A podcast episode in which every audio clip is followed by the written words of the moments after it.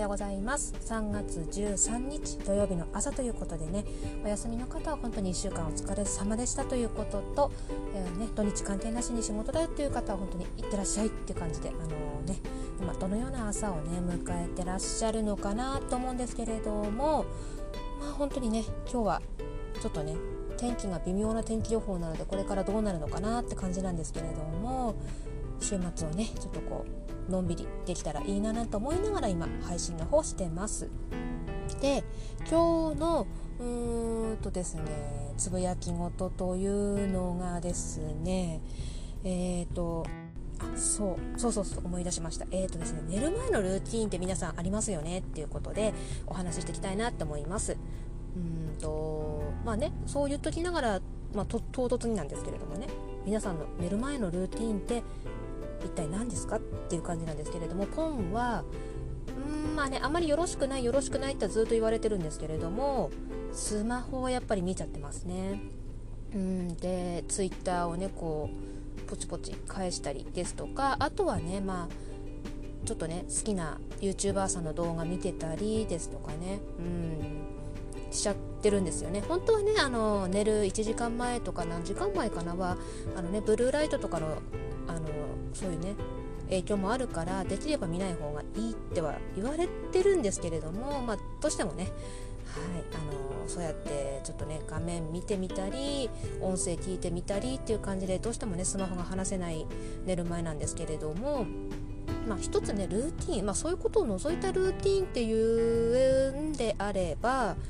あの私あの睡眠を観測というかねこう観察するアプリを入れてるんですけど、まあ、それをね必ず寝る前にあのタイマーをセットして作動させるっていう、うん、ことをしてますね。ちょっとこれ名前忘れちゃったんですけど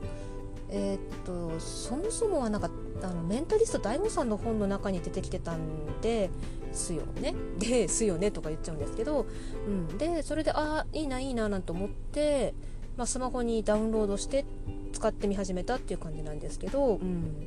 まあ、それを必ずオンにするっていう、まあ、でそうするとこう寝てる間のこうどのくらいのねあの睡眠の深さだったかっていうかこうなんだろう100%のうち何パーセントみたいなものですとかあとどの辺で熟睡してたとかどの辺でちょっと覚醒気味だったとかっていうのが、うん、分かるアプリがあって、うんまあ、それを必ず寝る前にっていうのが、まあ、一番最終的なルーティンですかね。あのまあ動画見るなりツイッターつぶやくなりしの最終的にはそのアプリをオンにするっていう。うん、でね結構どうなのかな？こういうアプリって使ってる方多いのかな？どうなのかなって今話しながら思ってるんですけど、まあ、何気にね自分がちょっと話がそれちゃうんですけど自分がねどのくらいの睡眠の質というかねそういうものなのかなっていうのが分かるので、まあ、これはこれで便利だなってちょっと、うん、思ってますね。うん。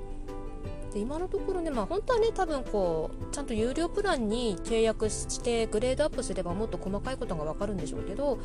まあ、私の場合はどのくらいのこう睡眠パターンなのかとか100%のうちどのくらいなのかとかっていうのが分かればね、まあ、今のところ問題がないのですごくね、あのー、無料のプランというかねそういうものでね十分満足してるかなって感じになりますね。うん、まあそれでねうん本当はね寝る前やっぱりスマホ見ない方がいいっては言われつつもやっぱり見ちゃってる自分がいるのでね。ここのルーティンをちょっと違う方のルーティンっていうかね違うことに置き換えられたら一番いいのかななんて今話しながら思ったりしてました。まあねそこが多分ねこの睡眠の質とかにも結局関わってくるんだろうなと思うのでうんっていう感じなんですけれどもどうしてもね一番夜寝る前ねあのー、こう何て言うんだろう。リラックスした状態の時になっちゃうんですよね。そういう風にね、うん、いかんいかんって感じなんですけれども。まあそんなこんなでね、えー、寝る前のルーティン、うん、まあね、まあ、正確に言うとテーマに沿った話なのかなっていう感じだったんですけれどまあね本はそんな感じでした、ね、皆さんそれぞれのルーティンがあると思うんですけれどもまあねあのぜひともねその辺をこういろんなしいななんて勝手に思っちゃったりしてます。それではね、まあ、週末本当に1週間ねの疲れがドヘってなっちゃう感じなんですけれどもゆっくり休息してまたね新しい週,、末、週末じゃない。ごめん新しいね1週間を迎えられるようにねゆっくり休んでくださいっていうことでねポンでした。じゃあね。